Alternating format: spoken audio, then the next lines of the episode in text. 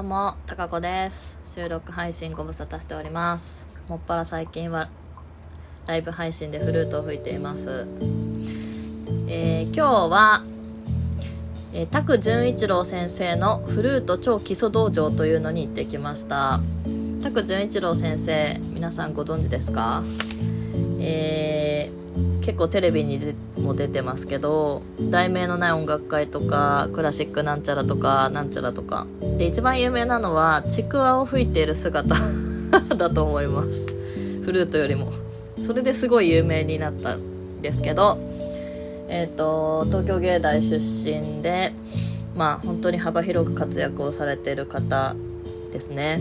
でもちろんテレビで見て拝見してたしあと私のえー、とジャズを習った時にそのジャズの坂上亮先生と、えーコラボしていたこともあって配信ライブもあったんですけど、まあ、そういうのもね見たりとかしてすごいすごい人だなと思ってはいました。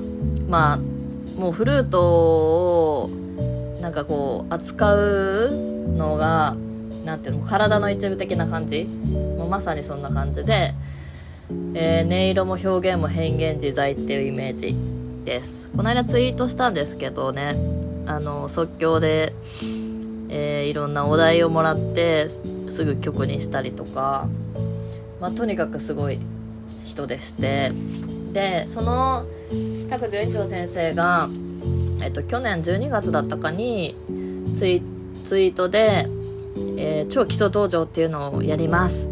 で月1金曜日コースと土日コースとあって月1回、えー全12回のコースですと、えー募集しますよ生徒さんっていうので。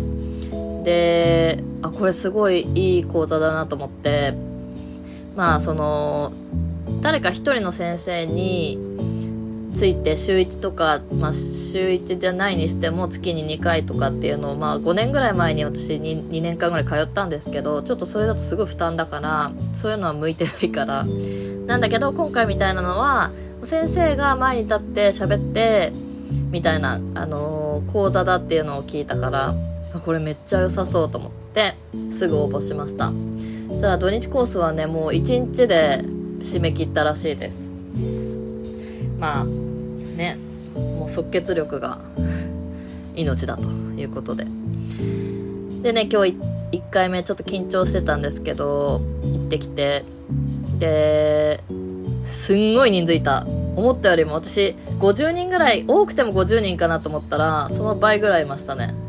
倍100人はいないか。でも1列あたり10人でまあ8列は絶対あったと思う。すごくない？であの下世話な話さ1人5000円なわけよ。で計算するとさで2時間なわけよ。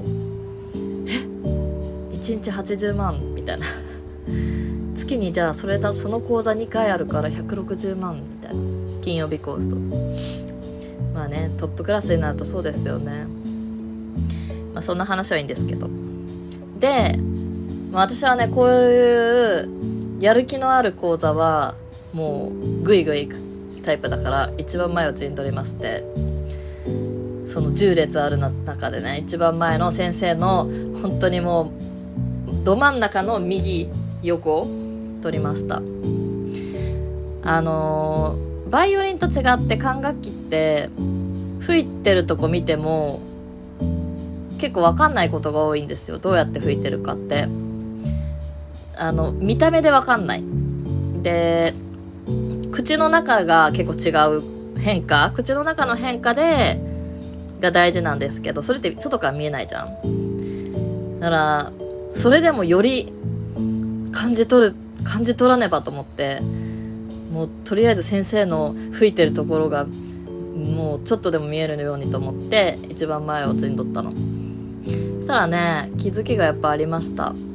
もちろん講座の中で超基礎道場っていうくらいだから本当に基礎の基礎からやったんですけどうんとそれでも初心者の人にはちょっとついていけないかなぐらいの盛りだくさんの内容だったんだけど私的に先生の吹いてるの見てビブラートをかける時に結構唇を震わせているというのが発見でした。で私の前ついてた先生もそうでだからねそうかと思って。まあ、ビブラートのかけ方も曲によって変えたりはもちろんするんですけどプロは。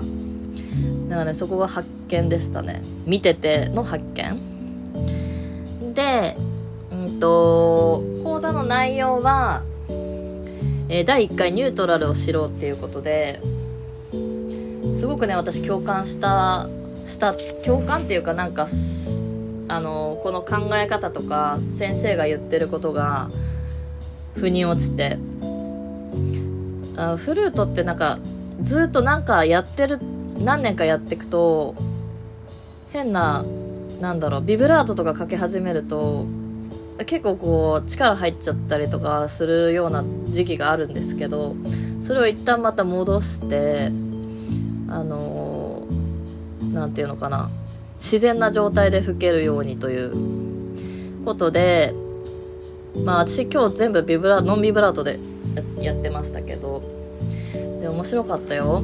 その、えー、呼吸法もね腹式呼吸と胸式呼吸のどうやったらどういう体勢になった腹式でどうやったら胸式になりやすいかっていうのを実際に体を使ってやってで吸い方もこうやって最初は「お」「ほ」で吸って次「あ」で吸って「え」で吸うと全部満タンになるよとかお腹から肺まで。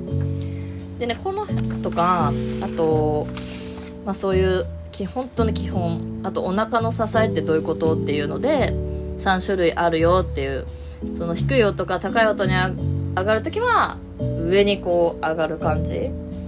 で同じ音一定の音で吹く時はお腹へこまないようにするとか。で逆に下にお腹をこう張った状態で吹くとか。まあ実際に今までに私がそのレッスンを受けて聞いたことを教えてもらったことの、まあ、別の表現だなっていうのは感じたんですけど、まあ、まあすごい復習にもなったっていうか。でまあその曲をねあの音源に合わせて一緒にじゃあこれを吹きましょうみたいなとかもやったりとか。あとタンギングをせずにプープープーって息を出すと同時に音になるように。これ最初結構難しいんですよね初心者の場時は。でそういうのをもう一回やって。で口で吸わずに鼻で吸うとか。非常になんなんだろうね。ああそうレッスンでやったなーみたいな。過去の記憶をこう呼び覚ましてみたいなあとよく誤解されがちなのは口の中「お」で吹いてる。昔の人はそうなんだけど「お」で吹くといいって言われてるけどそうじゃ「お」だとこう深い音になるけど「ゆ」で吹くとパスっていうこう通る音になるとかそういうのもねまあ知ってはいたけどこう改めてなんかやってみるとあ全然そうかそうかみたいな。で先生はお手本で吹いてくれるし4種類ぐらい音の吹き分け。で口は変えずに口の中だけを変える。これが結構ポイントで。口の形で変えないこと。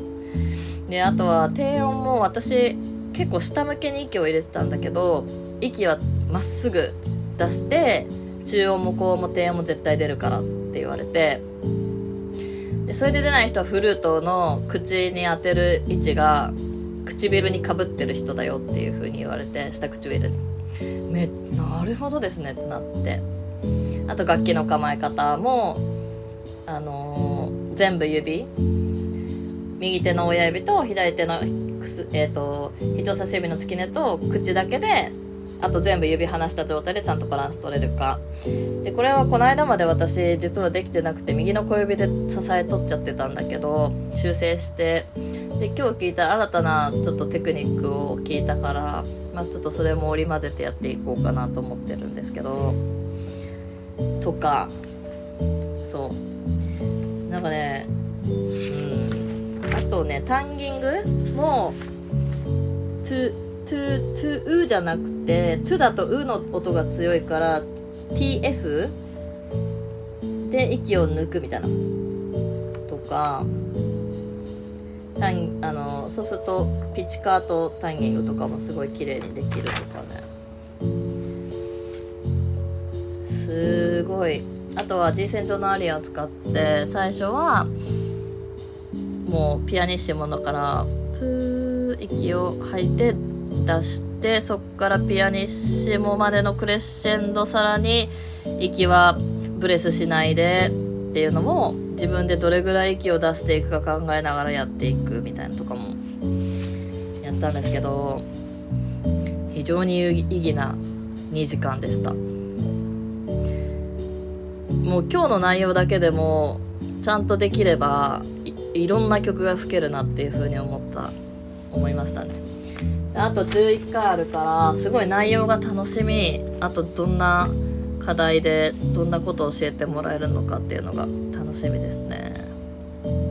すんごい話もうまいからさ拓先生。すごいあっという間の2時間で素晴らしいもう型が出来上がってるね。教えることのって思いました。いやますますフルートが楽しく感じちゃいました。はい。ということで今日はフルート超基礎道場のお話をしました。